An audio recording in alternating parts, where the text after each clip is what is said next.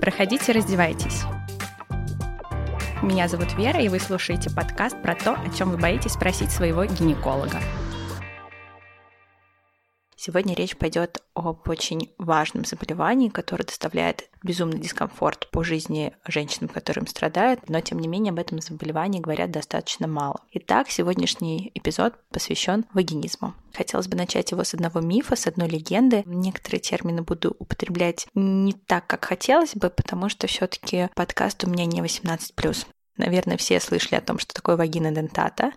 А, дословно переводится как а, зубастая вагина. Это такой мифологический орган, который способен кастрировать мужчину во время полового акта. Встречается он в мифологии многих а, культур и религий. Расскажу именно одну из японских легенд, потому что она максимально близка именно к картине вагинизма. Жил-был один демон, который влюбился в одну женщину и хотел на ней жениться. Но женщина была достаточно категорична, ей этот демон не нравился, она ему постоянно отказывала, и замуж за него не вышла. В итоге демон решил наказать а, женщину и вселился в ее вагину, и каждый раз, когда женщина влюблялась, выходила замуж и наступала брачная ночь, демон выпускал зубы и откусывал гениталии мужчины, то есть кастрировал его. Так было несколько раз подряд, после чего женщина оказалась оригинальной оригинально в решении данной проблемы. Она обратилась к кузнецу и попросила выковать металлический мужской половой орган. И тогда кузнец ей, конечно же, помог, выковал то, что она просила, и при введении данной металлической конструкции зубы демона сломались. Демон расстроился и покинул женщину, тем самым освободив ее от такой участи и невозможности половой жизни.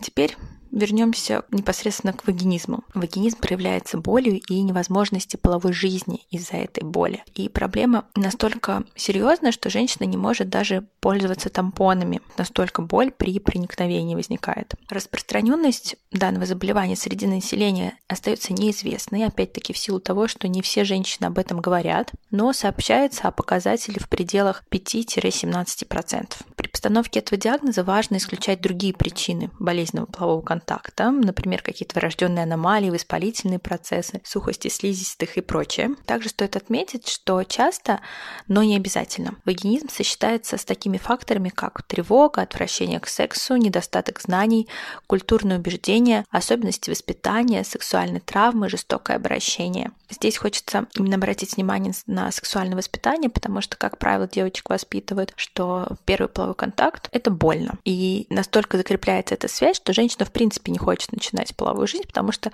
ее единственная ассоциация на половой контакт — это боль. Ко мне пришла так на прием девушка, мы стали с ней разговаривать о половой жизни, и она сказала, ну нет, зачем мне это надо, это же больно. Понятное дело, что когда ты ждешь боли, тебе будет больно. Но есть и хорошие новости. А, большинство психологических факторов, которые предлагались как раз-таки как определенная роль в причинах вагинизма, это то же самое жестокое обращение, факторы взаимоотношений, негативное сексуальное отношение, отсутствие сексуального образования, не получили эмпирической поддержки. То есть на сегодняшний день это как фактор риска, но не обязательно будет строго прямолинейная связь. А недавно появилась новая концепция, которая объединяет два состояния. Это вагинизм и диспариуния. И то, и другое клинически дает картину боли при половом контакте. Новую концепцию предложил ученый Биник. Собственно, объединить вагинизм и диспарению в одно расстройство под названием а, генитально-тазовой боли при проникновении. Данное состояние характеризуется постоянным или повторяющимся проблемами в течение 6 месяцев и более, по крайней мере, с одним из следующих пунктов.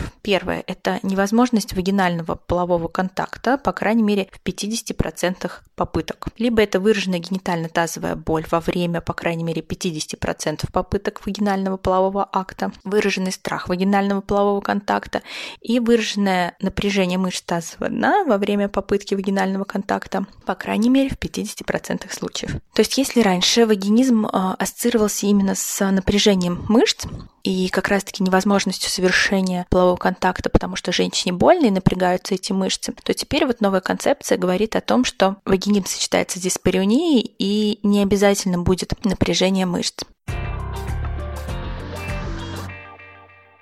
Состоянием как-то определились. А как же помочь женщине? На сегодняшний день существует много споров по поводу выбора метода лечения вагинизма. Симс, э, давно-давно, такой ученый был Симс, э, рекомендовал хирургическое вмешательство, которое состояло из удаления гимена, то есть девственной плевы, э, разреза влагалищного отверстия, то есть входа во влагалище и последующего расширения. После этого необходимость хирургической процедуры была поставлена под сомнение, учитывая, что только расширение путем расширителей и специальных таких приборов, по-видимому, приводило к таким же благоприятным результатам. Следующую модель лечения придумал Олтерт, который говорил о том, что вагинизм – это такая реакция на чрезмерный страх боли, и он был одним из первых, кто рекомендовал психотерапию. В 70-х годах 20 -го года Мастерс и Джонсон оказали большое влияние на лечение сексуальной дисфункции в целом и сообщили о том, что вагинизм можно легко лечить с помощью поведенчески ориентированной секс-терапии, которая включала в себя и использование расширителей влагалища. А, современные методы лечения вагинизма можно разделить на четыре основные категории. Это физиотерапия тазового фармакологические методы лечения, общая психотерапия и сексуально-когнитивно-поведенческая терапия. Если мы рассмотрим фармакологические методы лечения вагинизма, то они состоят из а, местных анестетиков, например, лидокаин. В мазях, в кремах используются либо миорелаксанты, например, ботулинический токсин и анксиолитические препараты. Не все из вышеперечисленных методов э, имеют высокую доказательную базу, но что-то может использоваться в принципе как метод лечения, что-то в рамках исследований. Начнем с местных анестетиков. Как я уже сказала, например, гель лидокаина. Данный метод был предложен на обосновании того, что спазмы мышц тазового дна обусловлены повторяющейся болью, которую испытывается при проникновении. Следовательно, предполагается, что использование местного анестетика направлено на уменьшение боли и, как следствие, устранит данный спазм. О эффективности этого метода сообщалось только в одном исследовании, в котором 5% гель лидокаина наносился на самые чувствительные места. И учитывая, что вся имеющаяся информация представлена в форме некоторых тематических исследований, однозначного вывода сделать по этому методу не представляется возможным. Но в комплексной терапии, в общем-то, если женщине поможет, опять же, в рамках экспериментальной терапии, в рамках исследования, данный метод может быть использован.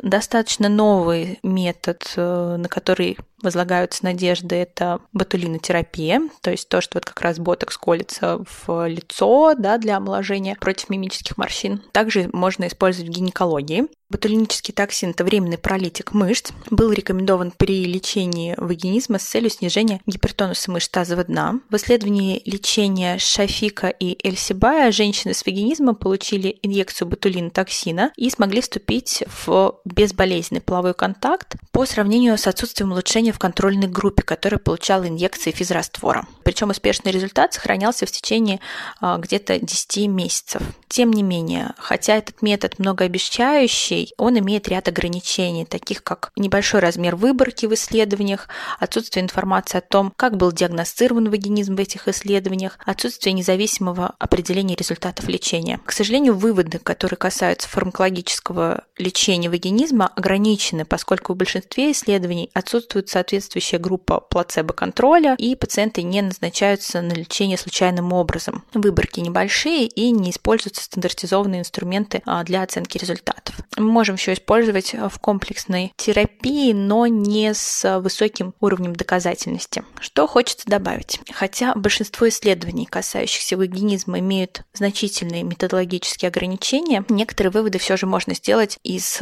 хорошо контролируемых исследований. Во-первых, спазм мышц не является надежным диагностическим критерием вагинизма. Как я уже сказала раньше, считалось э, вагинизм равно вот этот гипертонус спазм мышц, теперь отходят от этой концепции. Предлагается как бы в общей оценке рассматривать вагинизм и диспареунию. А во-вторых, боль в вульве является важной характеристикой большинства женщин, страдающих вагинизмом, и ее всегда важно оценивать. Опять же, раньше боль не входила в критерии вагинизма. Скорее, на первом месте стоял гипертонус мышц. Сейчас же говорят о том, что и боль должна быть критерием. В-третьих, хотя вагинизм и диспареуния в настоящее время считаются двумя двумя взаимоисключающими расстройствами, они имеют много общих характеристик, и их очень трудно дифференцировать с помощью современных клинических осмотров. В-четвертых, упоминается, что страх и избегание ситуаций а, в вагинальных а, контактах являются неотъемлемой частью вагинизма. Интересно, что нет а, каких-либо исследований, которые бы изучили роль вот этого именно избегания. Ну и, наконец, нынешняя концепция вагинизма, как легко поддающаяся лечению сексуальной дисфункции, не была подтверждена в исследованиях. К сожалению, очень трудно проводить исследования, когда существуют проблемы с определением вагинизма.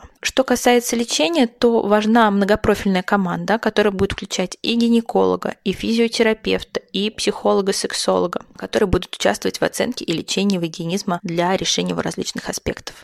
Здесь еще раз хочется вернуться к тому мифу, с которого начинала этот эпизод. Как я говорила, просто сейчас хочется еще раз акцентировать на это внимание, что терапия вагинального расширения. Сейчас действительно используются специальные вагинальные расширители вот в рамках когнитивно-поведенческой терапии, в том числе женщина покупает набор и постепенно сама вводит себе от минимального к максимальному. Таким образом, как бы она привыкает к этим ощущениям, они не должны быть болезненными, да, постепенно все. На этом, пожалуй, у меня все. Надеюсь, данный эпизод был вам полезен. Ставьте свои оценки, пишите комментарии.